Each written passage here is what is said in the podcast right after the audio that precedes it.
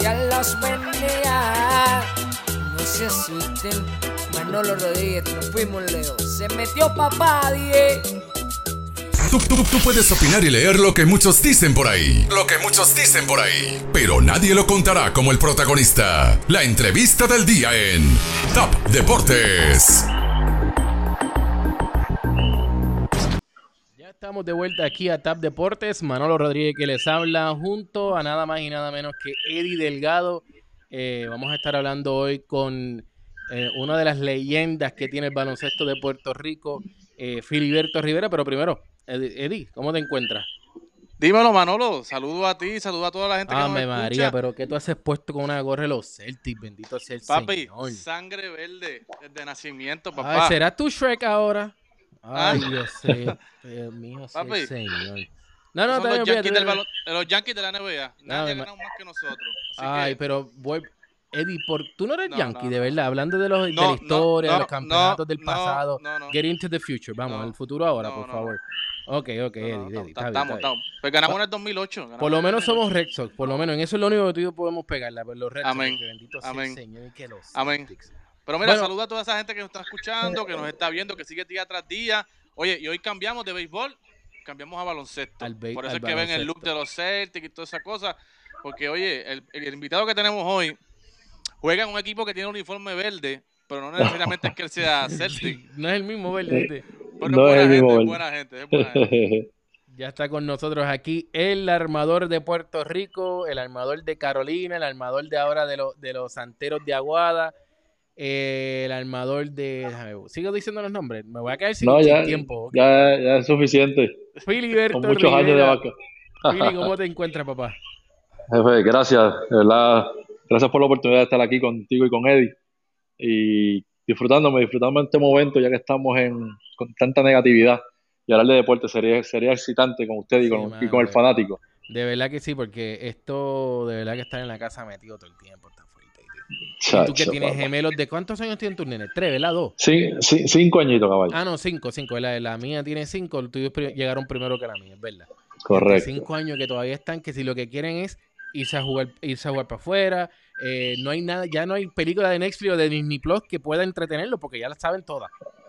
Pues últimamente lo que quieren es Disney Plus y, y, y me llegó una piscinita ahí que es lo que me está vaqueando un poquito, que los tengo ahí. Estoy de salvavidas ahora, caballo. Yo, Está buena. Yo voy a comprar la, la- voy a comprar mañana la, la, la una, La una piscina. piscinita, sí, una piscinita, ya, ya no- importante, compré importante. una porquería de slide que el, el chorrito se, se levanta así, porquería de slide. Le tuve que tirar el jabón encima para que pudiera resbalar por lo menos por 15 minutitos. Pero Fili, gracias, de verdad, gracias por estar con nosotros aquí. Eh, Filiberto Rivera, 20 años en el baloncesto superior nacional, 16 temporadas jugadas, iniciaste en el 2000 con el equipo de los maratonistas de Coamo. Ha llovido mucho, Eh, 20 años de carrera profesional, ha llovido mucho. En Ha adición a llovido eso, bastante. todo lo que estuviste en, en- en escuelas, eh, la high school, la universidad, tuviste la oportunidad de estar eh, en el equipo de los Cleveland Cavaliers. eh, pero vamos a primero hablar un poquito sobre lo que es Filiberto Rivera, el ser humano. ¿Qué ha hecho Filiberto Rivera? ¿Qué no ha hecho Filiberto Rivera en esta vida?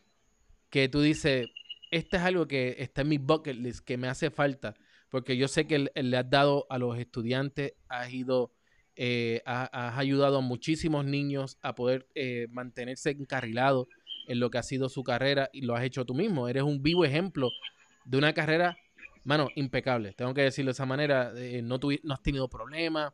eh, donde quiera que vas, todos los fanáticos son locos contigo. ¿Qué es lo que hace falta a Filiberto Rivera eh, en su carrera ahora mismo? En ese Eh, bucket ma- list. Manolo, de verdad que gracias por esas palabras. Me llenan de mucho orgullo escuchar esas palabras tan bonitas y de agradecimiento, porque en realidad han sido muchos años. Como tú has dicho, ha llovido bastante para estar aquí y es Pero mucho sacrificio. pelo, yo no me- Sos parte de eso. Eh, ¿qué me falta? ¿Qué quisiera? Sentarme en esa, en esa butaca y no saber de, de nada y disfrutarme de mis hijos, disfrutarme de mi esposa y que ellos me, ¿sabes? Yo ser el, el que reciba todo. Eso es lo Pero- único que me falta. Ah, Pero no creo. El retiro full. El Pero- retiro full de no estar Pero no tú te, nada. re- tú te retirarías del baloncesto por completo o tú te vas a mantener activo de una manera u otra. Tú eres demasiado inteligente en la cancha como para desperdiciar esa inteligencia del baloncesto. Pero a eso vamos, no creo que llegue a ese punto de yo sentarme en esa butaca y decir, ya te... Porque créeme que ahora tengo unos niños en crecimiento y lo más que quiero es que ellos sean mejor que yo. Tengo que, tengo. Ellos necesitan saber lo que, lo que su papá su, lo que su papá sabe en toda esta carrera y no solamente en baloncesto, sino en la vida, En la vida. que no es fácil, Que es lo que más es lo que importante. Es es lo legado. más importante y, y, y la vida últimamente no está fácil.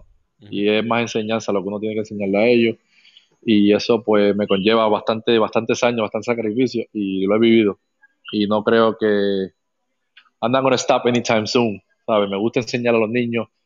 Es una de las cosas que he pensado cuando me retire el baloncesto, estar con los niños, estudiarles, eh, enseñarles lo mucho que sé, eh, coachar, eh, abrir una escuelita.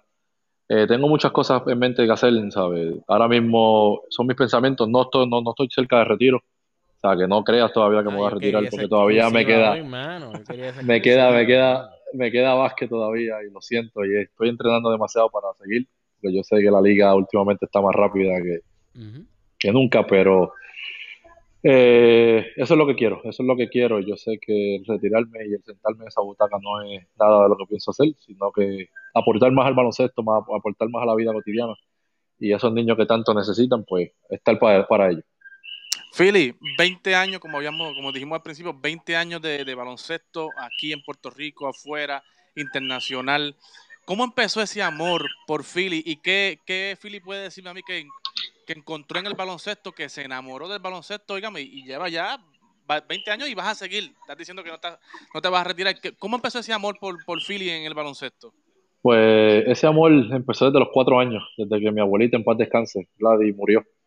Ella fue la que vio algo en mí, eh, en ser alguien en el baloncesto, en- y, y- y se le doy gracias porque la, la persona que soy se la, se la debo a ella. Claro. Y, ¿sabes? Eso fue cuando chiquito, que yo no pensaba ser quien soy ahora mismo, porque obviamente uno empieza en Pamper, uno lo que hace es tirar la bola trivial y creer que sabe, que sabe jugar baloncesto. Claro. Este, y obviamente, pues, todo eso pasó y me fue bien, empezando en las ligas de Villas de Loíza, que ahí fue que empecé con Ramón Meléndez, hijo de los, tú- los famosos Meléndez.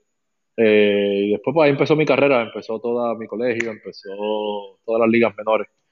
Y te, te digo, si te miento, que yo no sabía dónde iba a llegar. ¿sabes? Yo me gustaba el baloncesto, tenía muchos ídolos, Michael Jordan, eh, siempre el de todo el mundo. Eh, fue cuando empecé a saber, empecé a saber muchas cosas de pues, el baloncesto puertorriqueño, Claro. Carlos, Carlos Arroyo, y un sinnúmero de jugadores que si los menciono, pues nos quedamos aquí por siempre. Ustedes más que yo saben. Y pues ahí pues, me, me, encari- me encariñé bastante la, la, la de, de la manera que mi- mi- mis padres me, me llevaron.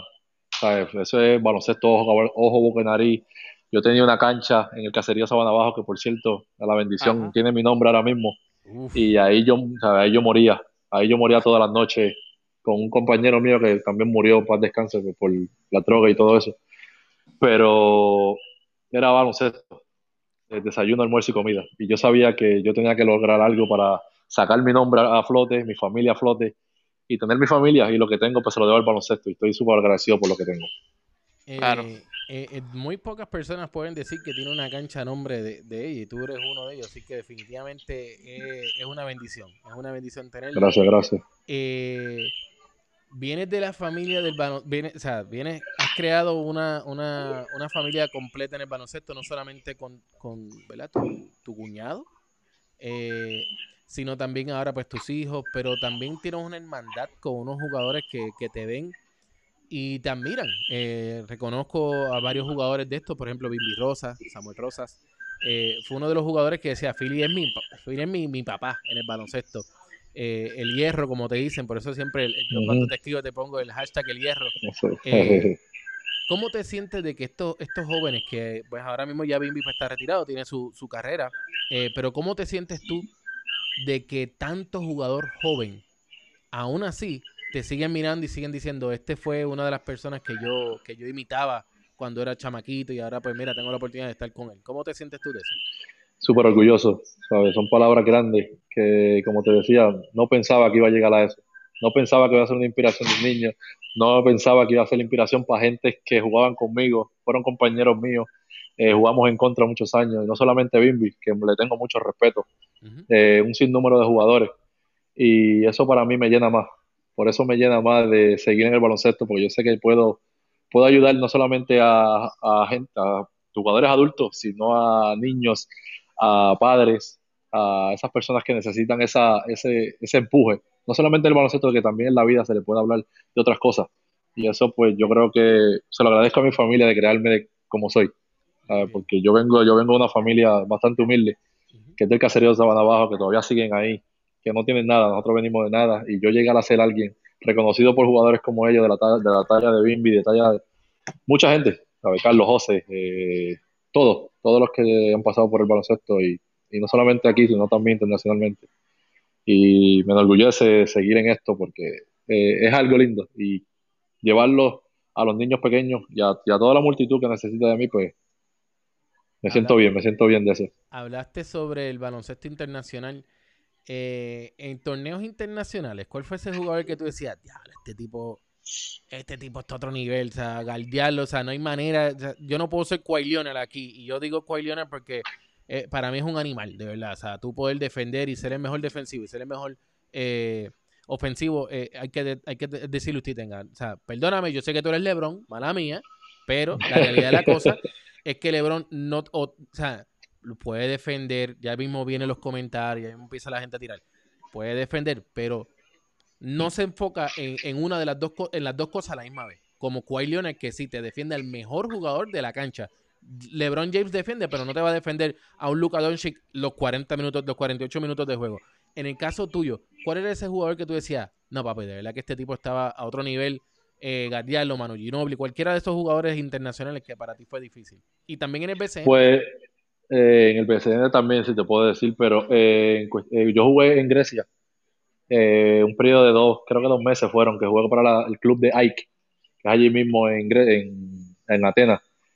Y de casualidad me tocó jugar con Olimpiaco dos veces. Y el, el churingal de ellos, que es la leyenda, que se llama Españolis. Ok. bueno, es leyenda, eh. eh. ahora mismo yo creo que está en los top, en los top, en los puntos. Creo que le pasó en estos días, no sé quién fue, pero ese, ese chamaco. Españolis era, y porque hace muchas cosas. Hace, juega la Poingal, juega la Churingal, hay que ir, hay que ir corriendo las cortinas, el picarrol es una mente maestra, mete el triple, defiende, está en su país, yo soy refuerzo, yo tengo que hacer el doble. Mm. Caballo, este, lo que usted quiera, eh, lo que usted quiera, hace lo que usted quiera y pues se hizo difícil las dos veces y eh, una vez lo paramos en 28 y la otra lo paramos en 35, so ahí te dejo saber. Eso era parado, parado. parado. No vas a meter más nada. 28 y más nada, oíste. Te vas para el cuarto. Exacto. Y casualidad que no promediaba, eso sabe que en Europa los promedios no son muy altos. Pero pues, aparentemente contra nosotros, pues, este, la tenía con nosotros. antes de ir con Eddie, tenemos por aquí saludando a la gente de las redes sociales a través de facebook.com, diagonal tab deportes. Edwin Díaz dice Viste, Eddie, viste, tú, tú, dañaste, bueno, te estás dando props por la gorra, pero después dice, ya dañaste ese comentario mencionando a los Yankees. Te están saludando por aquí, darle gracias por darle a mi ciudad de Caguas eh, su único campeonato y que hables un poquito sobre eso. Están pidiendo aquí él. Eh, Tali Taravera nos está siguiendo desde Colorado, así que muchos saludos a Tali también. Eh, mi primo bello, Juni, Lisandra, Lisandra Jiménez. Mi prima, mi prima, que Dios te bendiga, bendición. Está aquí con ustedes también. El Hierro, Lisandra, también diciendo por aquí. Así que eh, Isaac Pérez, dímelo, Philly, eh, Daniel J. Santiago, El Hierro. Lamentablemente es un lebroncito. tranquilo, que eso vamos a hablar ahorita. Tranquilo. Dímelo, eso hablamos, eso hablamos. Oye, Philly, repasando tu carrera, has jugado en Puerto Rico, has jugado en Alemania, en Israel en Grecia, en México, en Venezuela, en República Dominicana, quedaste campeón en México y aquí en Puerto, en Puerto Rico quedaste campeón dos veces. Eh, pero de esas experiencias internacionales, Philip, ¿cuál ha sido la mejor que tú puedes decir? Bueno, desde que yo fui a este país, jugué en esta liga, como que mi mente cambió, mi chip cambió, tú sabes, he sido otro jugador o he visto el juego de otra manera. Eh, te diría que he tenido muchas experiencias y te puedo decir que el mejor lugar el país que yo me he, quedado encantado es Israel. Okay. ¿sabes? Eh, la Liga de Israel no es una de las mejores ligas a nivel eh, Euroliga y todo eso, pues obviamente tiene Maccabi, pero en cuestión de, de su país, su cultura, eh, la comida, eh, el nightlife, eh, es espectacular. Dije eso, bajito, dije eso bajito. que No, no, porque no lo puedo decir bajito porque ya Ah, también fue parte de eso. ¿me Ah, ok, ok. Ah, pues estás bien, te pasaste con Sí, sí, sí. Exacto. Está legal, está Eh, eh, excelente, ¿sabes? Excelente, no tengo ninguna queja de esa liga. Y la amo, para mí fue, fue mi mejor. Pero cuando di el click de mi baloncesto, mi carrera, fue en Alemania, cuando llegué a la ciudad de, lo- de Quakenbrück, se llama el, el, el equipo, el, el- el país, el, el pue- pueblo, perdón Ujú. eh, Arland Dragon, ahí el clip fue diferente porque ¿sabes? es un juego diferente, eh, una disciplina diferente y es de la manera que yo siempre he querido jugar, que es de la manera que yo digo que, que se debe jugar al baloncesto y gracias, se lo, se lo tengo que agradecer mucho también al coach Fleming, que es el que estaba ahí, que me, me dio la oportunidad de estar con ellos allá. Eh, pero ahí fue el momento que yo dije, esta es, esta es de la manera que yo pienso hacer, ¿sabes? Dinero, eh, ganar muchos juegos, tratar de ganarle eh, campeonatos y pues también pues, llevarlo a Puerto Rico porque así es de la manera que yo pienso que el baloncesto se juega. Claro, eso fue en 2005, ¿verdad? Que fuiste allá correcto, a correcto. Alemania y llegas al 2006 y como dice eh, eh, el comentario acá de Eh, Edwin, llegas a. Cagua y pues te quedaste con la Liga de Puerto Rico, ganaron el campeonato.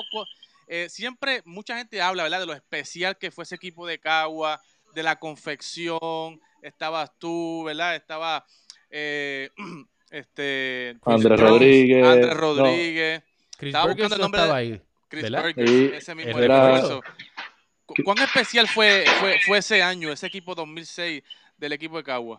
Mira, fue súper especial. ¿sabes? Son, bueno, tengo obviamente tres campeonatos, dos aquí.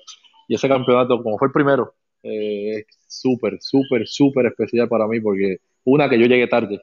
Yo vine, yo vine vía cambio y ya los muchachos tenían una química, ya, ya obviamente hablaban de, de la, de la super refuerzo que teníamos en Bobby Brandon, Chris Burgess, eh, el equipazo que teníamos Andrés Rodríguez, que ya ustedes saben quién es, Omar Alvarado, eh, Jonathan el banco, Ricky Meléndez, Angelo Reyes, David Anderson, un sinnúmero Casablanca, Fernando. Eh, olvídate, equipo caballo. Y yo llegué a un equipo pues que me abrieron las puertas, Felo, Leo, Mandy, decirle, mira, Philly, es, es hora de, de traer un campeonato a, a, a Cagua y esa era la meta, esa era la meta de, de nosotros. Cuando yo llegué y me sentía súper cómodo, como si yo estuviera ahí desde el primer día. Y el clic fue rápido, ¿sabes? Fue un clic súper rápido y eso fue espe- especial porque tras la fanaticada, que por cierto la fanaticada es una de las mejores que yo he jugado, y más que esa final cuando la Solavesares no cabía un alma allí, eso era especial. Cuando le ganamos a Ponce en aquel juego decisivo, que todavía eso se habla, eh, la celebración, ganar, a- ganar en el Choli, a Santurce, a Barea, a ese equipazo, eh, Ese- emocionante. ese era lo que, esa era mi, mi, mi otra pregunta. ¿Cómo se sintió jugar en el Coliseo de Puerto Rico cuando estaba acá? O sea, el Coliseo sigue siendo una figura icónica en Puerto Rico, pero eh, emblemática. Pero en el caso, ustedes fueron, el, yo creo que esa fue la primera serie baloncesto superior nacional que se llegó a jugar allá en el Coliseo de Puerto Rico. ¿Cómo fue para ti eso? razón. Porque tú tienes, tú tienes la dicha de tú participaste, estuviste con los Cavaliers en sus equipos de G League y todo ese revolú. Pero jugar en un estadio así como, o sea, venías de, de- de la gallera en un Macao, de esto de de Coamo, de repente tú abres aquí y dices, espérate, este lo que vale la pena, ¿me entiendes? O sea, eh, Eh, ¿cómo fue para ti esa experiencia? Y, y, y Eh. Eh, habla un poquito sobre eso. el Choliseo es un coliseo NBA. ¿Sabes? Uno, uno puertorriqueño no está acostumbrado, no está acostumbrado a esos coliseos, porque obviamente la capacidad de 4.000, 5.000, como tú dices, Macao, que eran casi 2.000 y se sentían como 10.000. Bueno, la chiquita Pero eran 2.500. La chiquita, exacto, la Pujao. chiquita. Pujao, pero pujao. Eh, La entonces Pepe. la, Pepe. la, la Emilio Heike. Y entonces después el. Batey, que ahora el, el Batey creo que, que lo decían. Es Que. Cabarina, que ahora es la cancha eh, eh, honorable Marcelo Trujillo, que en. Marcelo Trujillo. Eh, aquella eran 2.500, entonces la grande eran creo que 8.000. Y nunca se Sí, llegó. mira, pues, Nunca. pues ya tú sabes, me imagino. Y el Choliseo es, como tú dices, el camerino NBA, Ujú. alfombrado por todos lados. Tú te sientas aquí, el, el compañero está a tres, a tres, a tres pies, ¿sabes? Excelente. Y jugar en esa cancha, en esa, en esa atmósfera, en una final grande, ¿sabes? Grande. Ahí es que los jugadores se crecen y gracias a Dios, pues quedamos campeones ahí en el, en el Choli. O sea que había social distancing para ese tiempo, porque habían tres pies de distancia. ¿En ese camerino? Yo creo que sí. alguito, alguito. Dímelo, Eddie. Oye, Philly, y hablando, ¿verdad? De, de esa química especial que tenía el equipo de Cagua, en esos 20 en los próximos, en, tu capa- en tu carrera de 20 años, ¿has podido encontrar, o me puedes decir si has podido encontrar o, o tener una mejor química en otro equipo? ¿verdad? Que tú digas, mira, este equipo tenía mejor química que el de Cagua, o había más, o, o ese de Cagua es, es único. Pues que te puedo decir que yo como jugador y pues, como líder, me gusta, esa es una de las cosas principales que los equipos campeones y los equipos ganadores siempre tienen que tener chart, ¿sabes? Es una de las cosas principales. Y he, he estado en muchos equipos que la química ha sido excelente, no hemos ganado, pero se ha pasado bien, se ha trabajado duro, siempre tenemos una meta, eh, el compañerismo es grupal, no, no, ¿sabes? No, no pensamos en uno, pensamos en todo, y eso pues, ese mensaje siempre se lleva. Y Cagua, Cagua fue especial. Bueno, ganamos. Cagua fue especial, yo llegué tarde, por eso te digo que no, no sé lo que pasó al principio, pero yo sé que el grupo, el grupo se llevaba tan y tan y tan bien que eh, era excelente. Eh, también te puedo decir ahora mismo en, en Aguada, un equipo joven, pero ahí sí estuvo desde el primer día y en Aguada se pasó excelente, ¿sabes? En ese pueblito tan chiquito salen maravillas y el grupo se mantenía así en las buenas y en las malas, que ahí es que es donde los equipos salen, salen buenos. Bueno, por Pero eso te puedo- campeones el año pasado.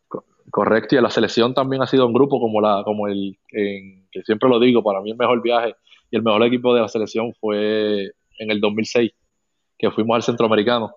Sí. que quedamos, que quedamos medalla de oro, que eso fue, va- vayan para allá dos semanas y traten de traer la medalla, porque éramos el- supuestamente el grupo B, que era Vareita cuando empezó con la, con la, que metió el bombazo, que después ahí se Badala, eh, David. Vuelta Rookie, eh, Esto fue en eh, Colombia, en Colombia. en Colombia, en Cartagena, eh, Alex Falcón, Angelo Reyes, a Valenzuela, un sinnúmero, ¿sabes? Ese grupo, Andrés Rodríguez, ese grupo también fue especial, porque nos llevamos tan bien y teníamos que estar dos semanas juntos, que mejor que estar, pasarla bien. Y Oye, de verdad pero- que son muchos equipos. ¿Y qué me dices del equipo de Bayamón? Que tú estuviste, Larry Ayuso, tú, Ali. Bertiel, eh, Cleon, Cleon, Cleon Penn. Ustedes tenían allí un, un- casi un mini Dream Team. Casi, casi. Y, Eh, y y no lograron el objetivo. eh, de eso es otra. Esto, otro eh, tema. Exacto, es otro tema. Pero háblame un poquito sobre ese, sobre lo que fue ese momento, o sea, donde, donde Filiberto tiene la oportunidad de estar con, con figuras grandes como lo ha estado en, el equipo nacional de Puerto Rico, pero en este caso con el equipo de Bayamón. Eh, ¿Cómo te sentiste cuando, cuando firmas con este equipo de Bayamón para ese año? Y pues se quedaron cortos, lo, sabemos, pero ¿cómo te sentiste tú estando alrededor de tantos jugadores importantes en el baloncesto superior nacional? Súper, ¿sabes? Yo cuando tengo figuras de la talla de Larry, ¿sabes? Larry, que obviamente es la leyenda, es- era el caballo. Lo traímos a través de Agencia Libre, tener aquí, tener a Lee, eh, tener a- al mismo Cleon, refuerzos de calibres como Sam Jones, eh, Tyler Wilkerson. Eh, hace tiempo empezó de coach, no me acuerdo quién fue, que terminó este Jorgito Exacto. y que terminó siendo, terminó siendo el, co- el, el- el entrenador del año. Pero uno se siente bien, no se siente, cuando tiene veterano a la talla de, de, de Larry, no se siente confiado de que él sabe lo que él sabe, él nos va a llevar a la tierra prometida. Y en cuestión de la química y todo eso, se pasó súper bien. Eh, no ganamos, obviamente, perdimos en un juego 7 contra Quebradilla, pero la química estuvo buena, estuvo bien y Bayamón, que es una, un pueblo bastante exigente, con hambre de campeonato y ese pensábamos que ese era el momento, no se dio, pero de verdad que agradecido de, de vestir la, el uniforme blanco y azul para ese tiempo de los vaqueros. Pero después esa, más o menos ese mismo núcleo, sin Cleon y sin otros jugadores, pero con bastantes refuerzos buenos, se van para Fajardo.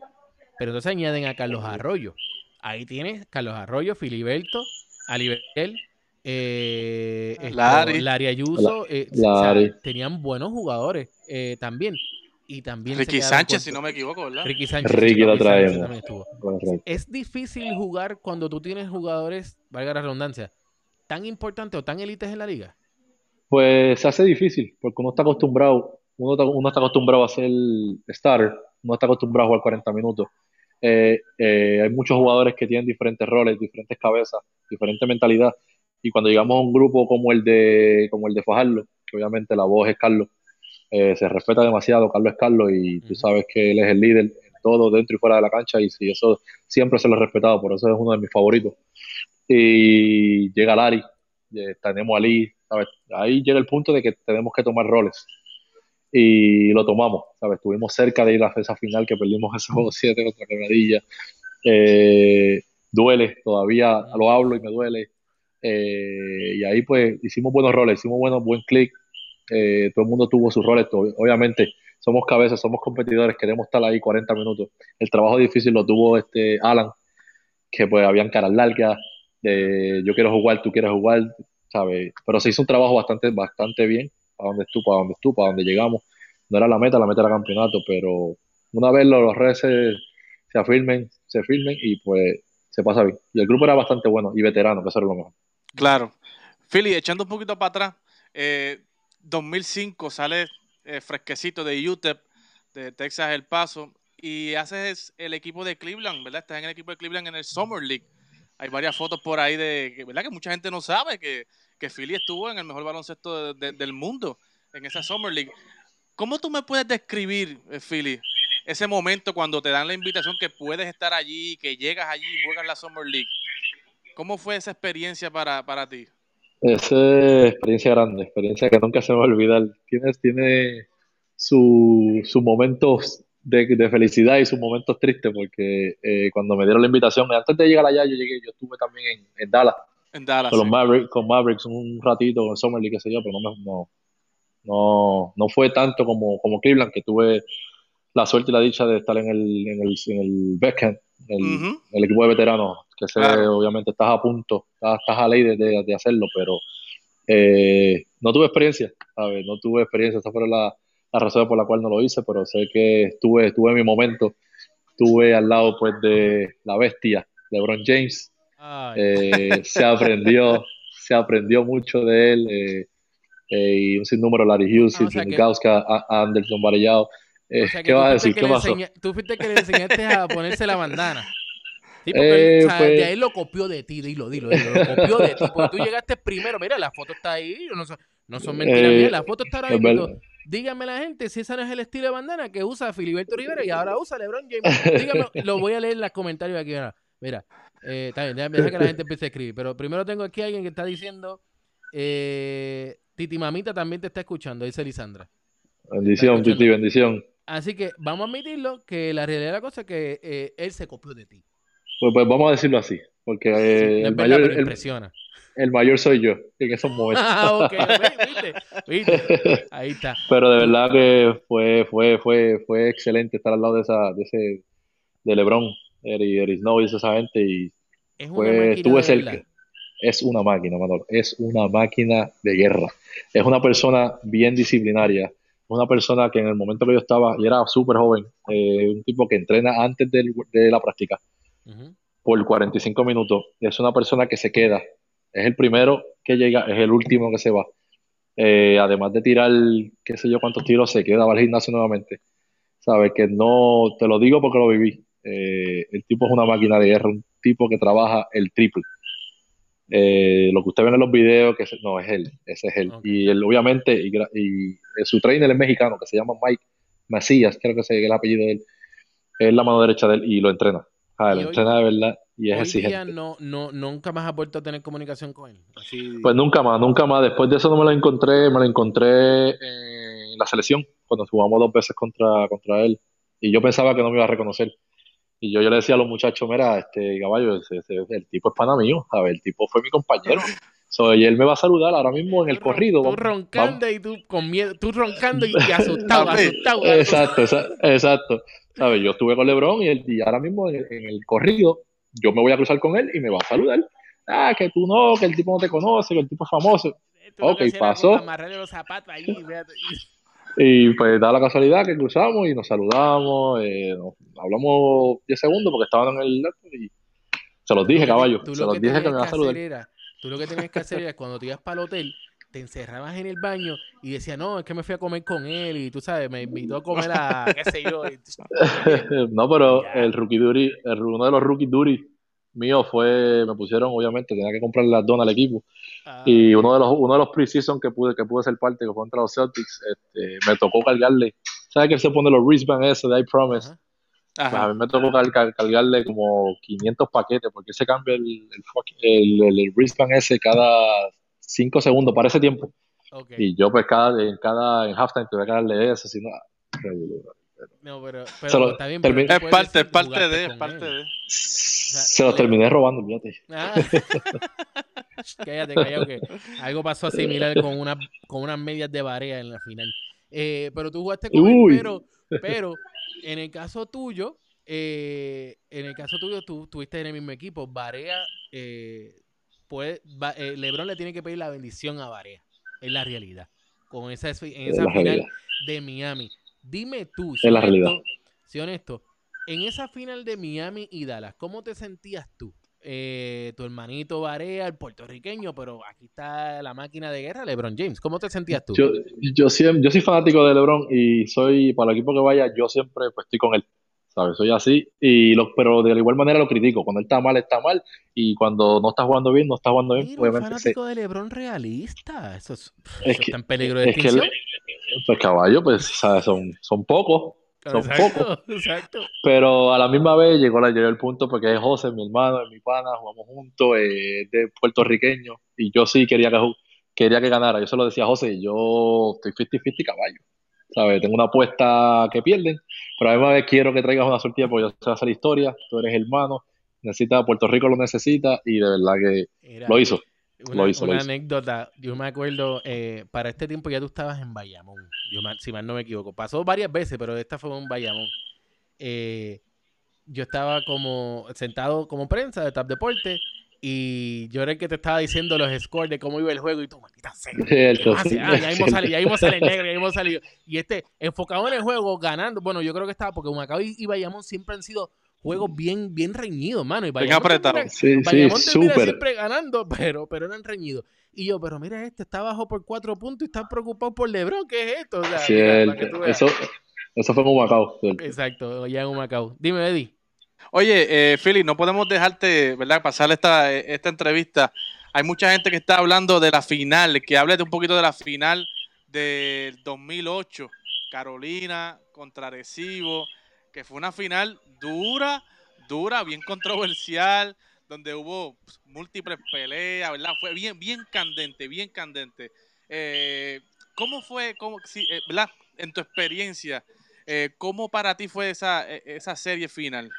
La final más reñida, más dura que yo he podido jugar en mi carrera, en mis 10 y- en mis 20 años que llevo de, baloncesto, baloncesto profesional.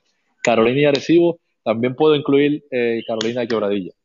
Eh, pero la, la de Arecibo fue, obviamente, motines, desde el juego Sí. primero, motines allá, motines acá, motines allá, motines allá. Sí, no, yo me acuerdo que en Arecibo hasta tiraron un coche de bebé y todo. Yo me acuerdo una. Yo, yo Y si te digo quién, y si te digo quién fue, chacho, esa No, fue la no. hermanita, la, la- la hermanita de, de- de- de- del señor Alejandro. ¡Ah, tres! defendiéndolos, defendiéndolos de nosotros. Eh, pero esa fue la, esa fue una final Bimbo, bastante yo reñida. voy a ti. Y a ti. Eh, No, bastante reñosa y me meriste ahí porque yo soy de Carolina y mi, ¿sabes? Yo no quisiera retirarme sin darle un campeonato a Carolina porque Carolina lo necesita.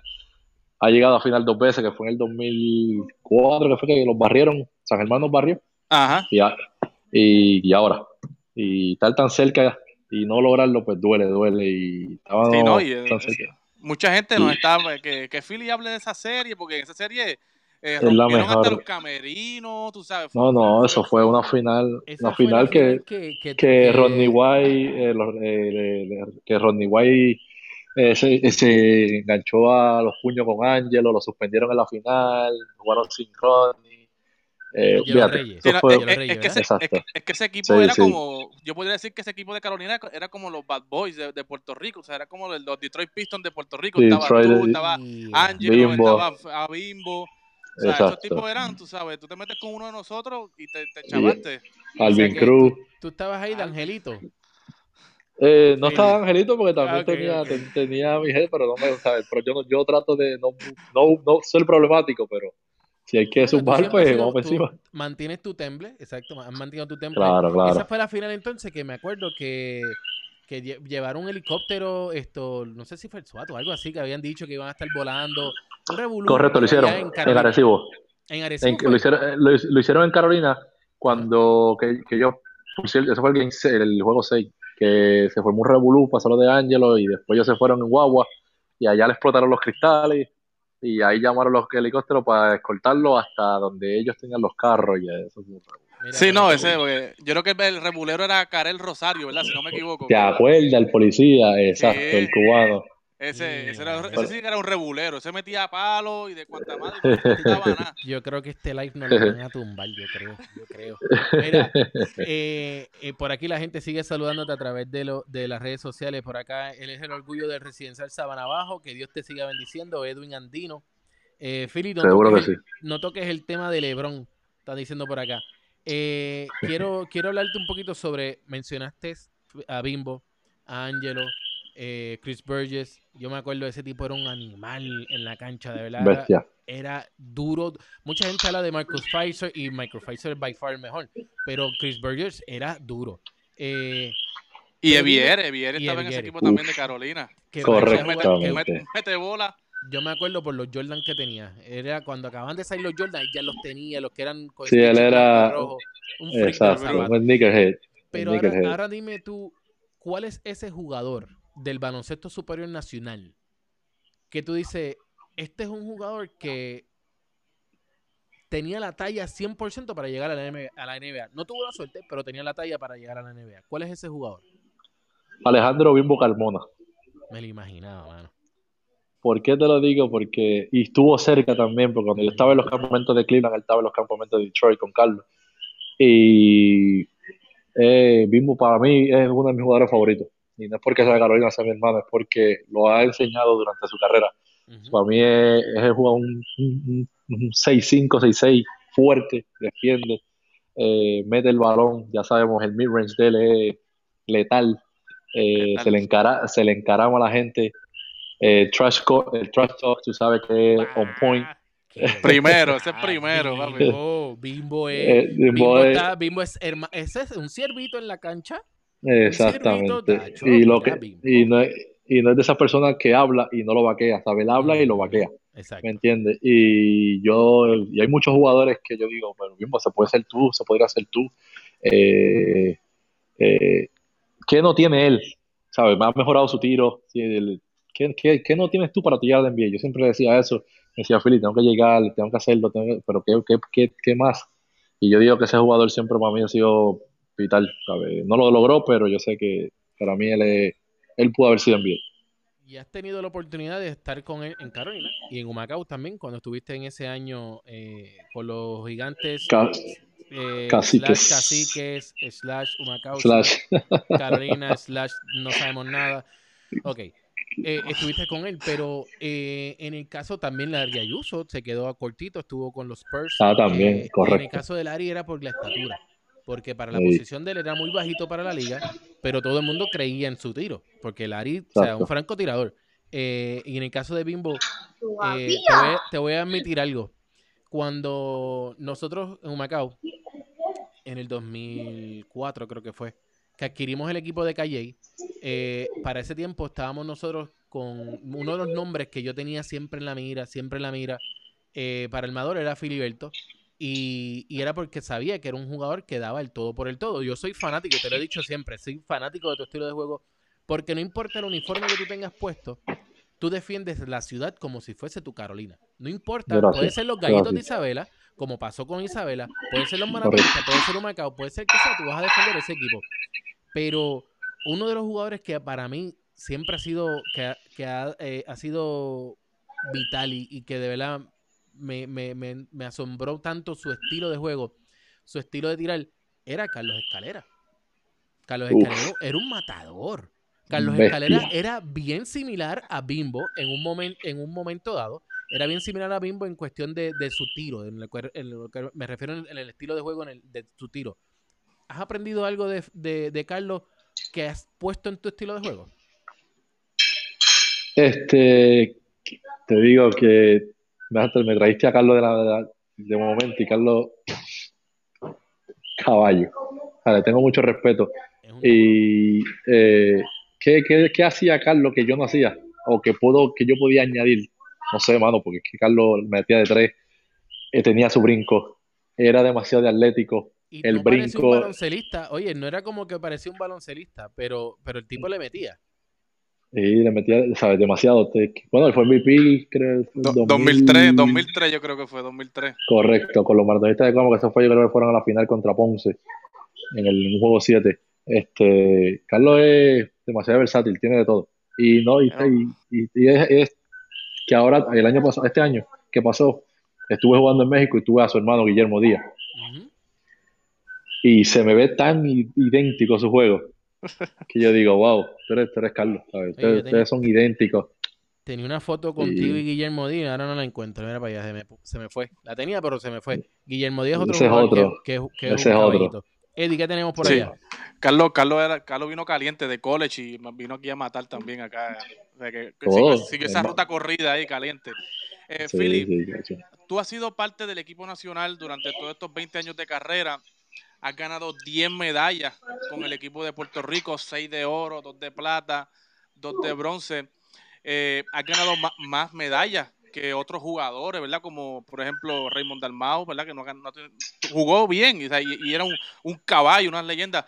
Pero tú has tenido esa oportunidad de ganar múltiples medallas, ¿no? Y, y ser parte de esos equipos que le traen gloria a Puerto Rico. ¿Cómo te sientes tú que miras tu carrera ahora hacia atrás, eh, esos años que tuviste en, la- en- en el equipo nacional y, te das cuenta de que, wow, mano, yo gané 10 medallas representando a Puerto Rico, 6 de oro. ¿Cómo te sientes a- al ver todos esos éxitos a nivel de internacional con el equipo de Puerto Rico? Estadística que no sabía Eddie. Wow, 10. 10. No sabía, ¿sabes? Yo sé que tenía medalla y tenía oro y tenía plata y bronce, pero 10 no, no sabía y eso me llena de, de orgullo. ¿Sabes? Me, llena, me llena de orgullo de venir desde donde vengo a tener 10 medallas representando a mi país. Grande, ¿sabes? Grande y eso se lo... ¿Qué te puedo decir? ¿Sabes? Sin palabras, orgulloso, eh, con mucha humildad. Siempre que me pongo la camisa de, de Puerto Rico, para mí eh, se me, se me hincha el pecho y olvido todo, ¿sabes? Olvido, olvido todos los equipos, olvido toda mi carrera y es solamente por Puerto Rico y disfrutármela y tratar de ganar.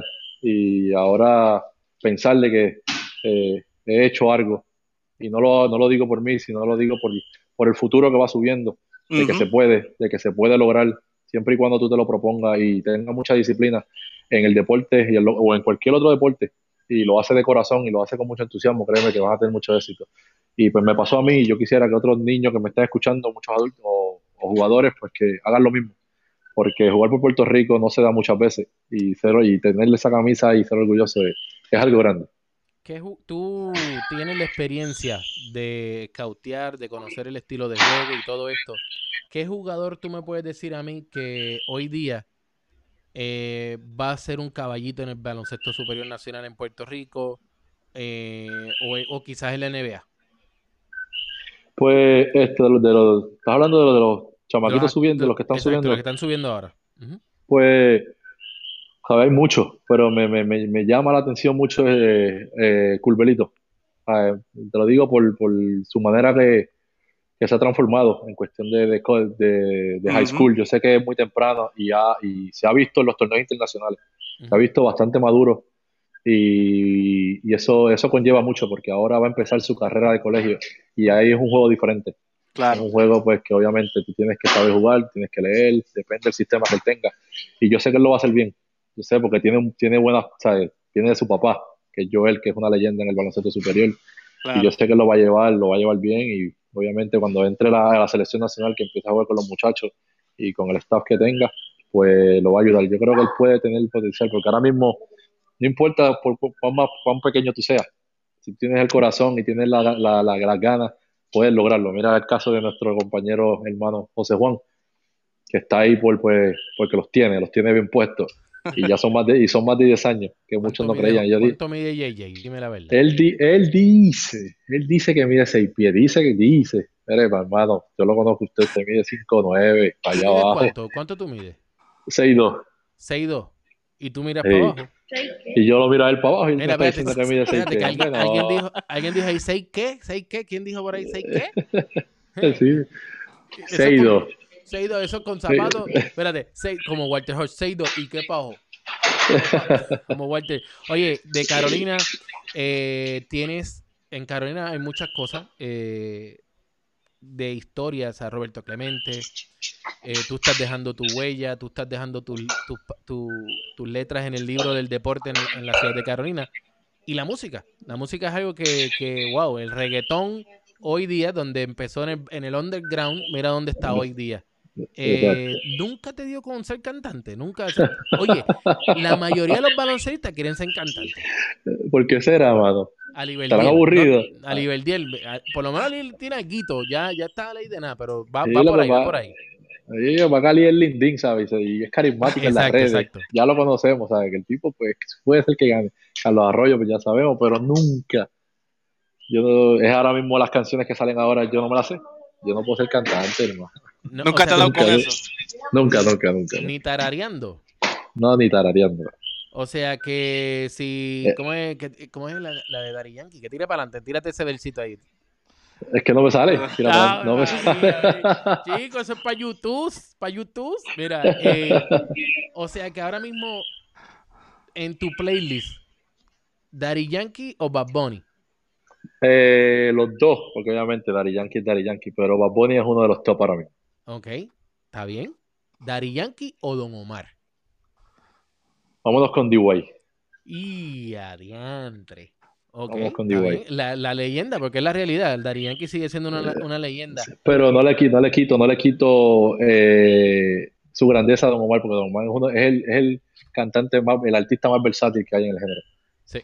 Eh, lo que, lo que le- para mí, para mí, eh, lo que pasó con Don Omar fue que quiso mezclar mucho, mucho, en ese momento quiso mezclar mucho y no estábamos listos para, para eso. Y como todo pasa, el, el primero que lo hace, fracasa. Y en el caso de Don Omar, fue el primero que lo hizo, fracasó, entre comillas, pero ¿qué pasó? Vino ahora J Balvin, vino, Don, vino Sí. eh, Bad Bunny con todo Bunny. de, de música eh, eh, con mezcla, eh, René, René Calle 13, y Calle tuvieron 13. el éxito, pero definitivamente, ahora, si yo te digo unos nombres, eh, y en algunos no me voy a saber los nombres completos, pero te voy a decir su figura, y yo quiero que tú me digas lo primero que te venga a la mente. ¿Está bien? Lo primero, primero que te venga a la mente. Ramón Clemente, El rey de las redes sociales. ¿verdad? Eddie, ¿tú tienes alguien por allá? Ali Verdiel, El rey del TikTok. el rey del TikTok. De- eh, oye, de verdad que le está metiendo el TikTok hoy. Se está esta cansando. cuarentena Sí, se nota que sí. está aburrido, pero hasta más no poder. Hasta Eh, más no poder. Felo Rivera, Uf, la leyenda. tú tuviste Flor. dos, tú tuviste dos, tú conociste dos Flor, Mel- dos Flor Meléndez, no, perdón, Dos, eh, do- dos Felo Dos de Dos Cagua pelos. lo- y el de Y el Fajardo. de Fajardo. Sí, dos, dos, dos mentalidades diferentes. Ujú. Eddie, Flor Meléndez. Uno de los mejores coaches que, ha- que ha parido Puerto Rico. Y que espero que mejore en, en- en su situación ahora mismo con, con su enfermedad. amén. Están mis oraciones. Eh, Elías Lari Ayuso, Franco Tirador. Eddie, Julio Toro. The GOAT. Joel Katz, Uf, Ya, diache. wow, me tiraste a yo el caballo. Ya, diache, eso es reto. Sin palabras, pero es reto. De verdad que mucho aprecio y mucho amor para esa persona. Joel Cat, el mío. Eddie, Ese era el jefe de la guerrilla. Me acuerdo Sí. que hasta, hasta dirigente se tiró. Eh, y tiene semifinal y final. Ujú, Sí, exacto. sí. Eddie, Sí. ¿cuál tienes? Eh, JJ Barea.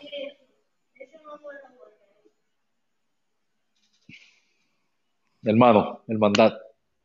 Eh, te voy a tirar uno por aquí. Corky Ortiz. En paz descanse. Guerrero. Eddie. Buster Figueroa. El zurdo que me dio un tapón. El más odiado en Carolina.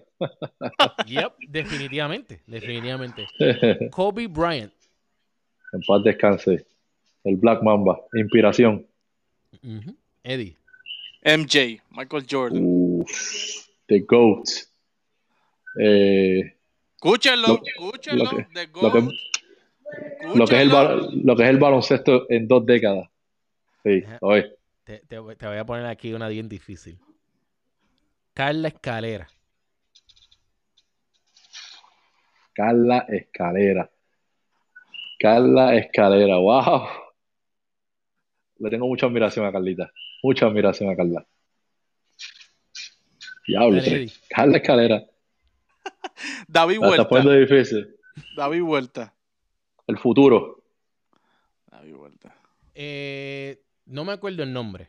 No me acuerdo el nombre, pero fue apoderado del equipo de Bayamón cuando tú estuviste en Bayamón. Nada más se me olvida el nombre de ahora. José Carlos.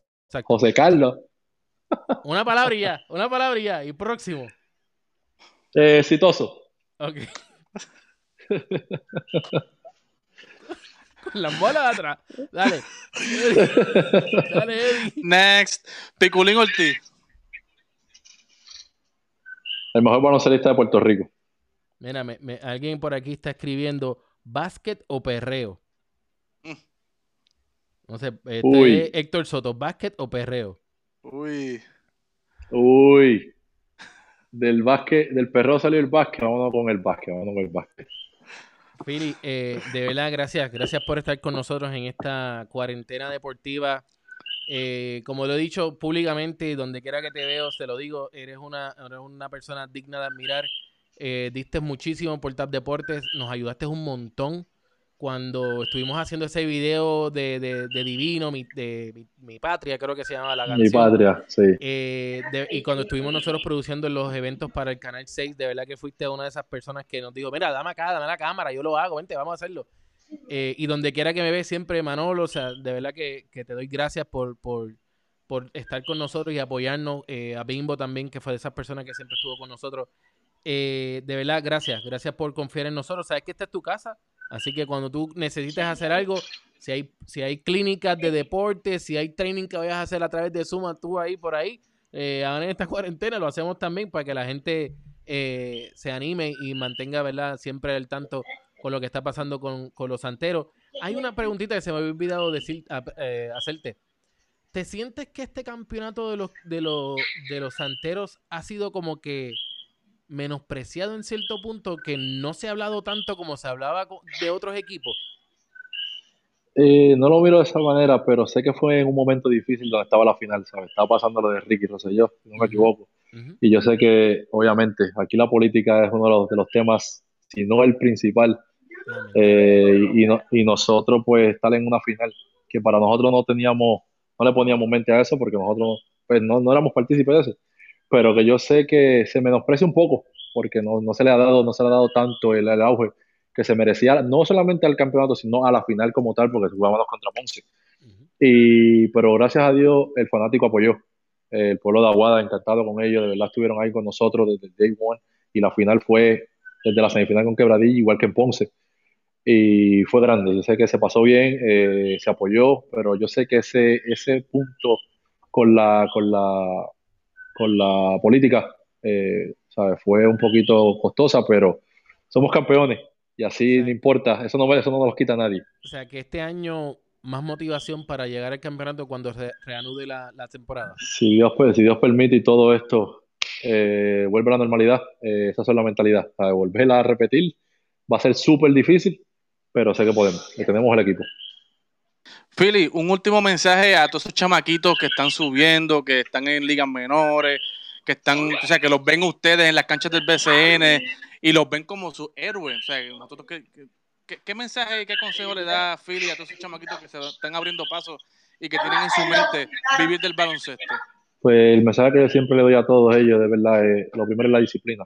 ¿sabes? Para tú llegar donde, donde llegan los grandes, en este caso nos ven a nosotros como los grandes, pues es mucha disciplina, mucho sacrificio en todo, ¿sabes? Empezando desde con los estudios, empezando en los entrenamientos, eh, convirtiendo esos entrenamientos en el juego y ser esa persona que le pueda llegar a, a todo. No solamente no se trata solamente de baloncesto, sino que hay que hacer muchas cosas más. Y el baloncesto no lo es todo.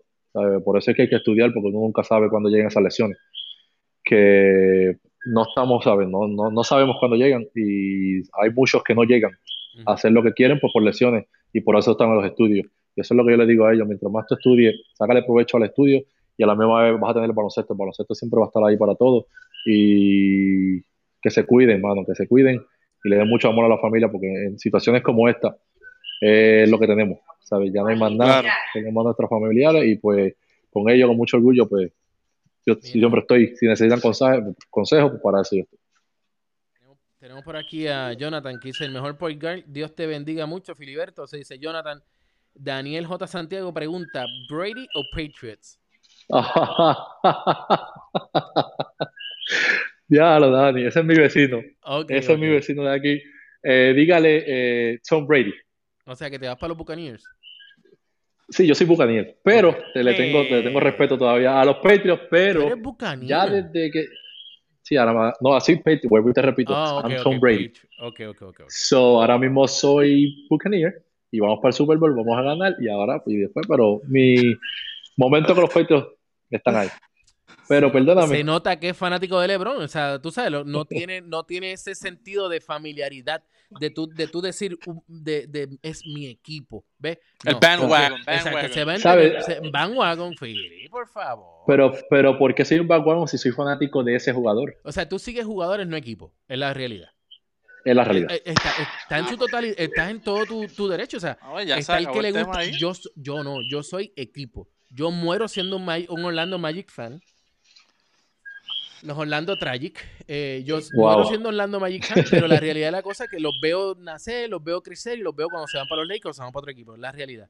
Pero, pero está bien. Los Buccaneers, mira, cuando vayas para allá, para Tampa, eh, voy a tratar de conseguir un pase para que te, te, dé la oportunidad de conocer a Tom Brady. Vamos a ver si sería sería mi sería mi, mi honor y mi sueño. Vamos, vamos, vamos, el año pasado, El año pasado uno que está por ahí, eh, no sé si está creo a, tu izquierda o a tu derecha, no sé cómo vas a ir en la se quedó así. A un clavo se quedó de conocer a Tom Brady porque se le explotó la goma de camino a Miami. Ay, Sacho. Pero este, este, año, este, año, Dios me lo trajo más cerca. Pero este una anécdota rapidita antes de que nos vayamos. Pues mi esposa tuvo la dicha y la suerte de ir a un juego el año pasado mientras los, los Patriots visitaron a los Dolphins. Ella fue. So ella sí vio a los Patriots primero que yo. Y se disfrutó de ese juego y yo pues, todavía no. Te iba a ver ese día a ti, Eddie, pero lamentablemente la goma tuya tenía otro plan. no pudiste llegar.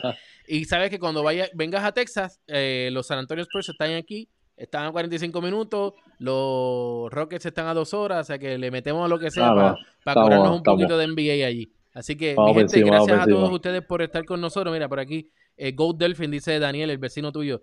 Eh, Gold Delphin. Sí, él es Delphin, el Delphin, exacto. Lisandra Jiménez dice aquí estas palabras, no las puedo dejar por, por, por eh, en vano. Dios prospera tu camino, mantente fiel. Ahí está. Eso es las palabras de, de, Lisandra. De verdad que gracias. Eh, saluditos al Philly Juni. Eh, para nosotros los de Caserío Sabana Abajo, que nos criamos con él. Él sabe quién soy. Yomar, el gran Juni. este es Yomara González. Y es correcto. Dice Yomara González, yo sigo aquí, eh, yo sigo a Philly y ya aquí en Puerto Rico he sido maratonista, criollo, gigante, este sí se atrevió a tirar la lista, este. Gigante, Isabel Aguada, pero mira, no dijo Macao. Viste, es que nadie sabe si eso fue Macao Carolina. Adiós, Philly. Adiós, adiós, adiós, Philly. Nada, Philly. Los quiero, gracias. Gracias por Igual, papá, cuídate. Bendiciones a todos. Eddie, eh, mañana a la misma hora tenemos a nada más y nada menos que a la tenista de oro de Puerto Rico, Mónica Puy, que estará con nosotros. Así que Uy. bendiciones a todos. Nos vemos mañana. Esto fue Tap Deporte en la cuarentena.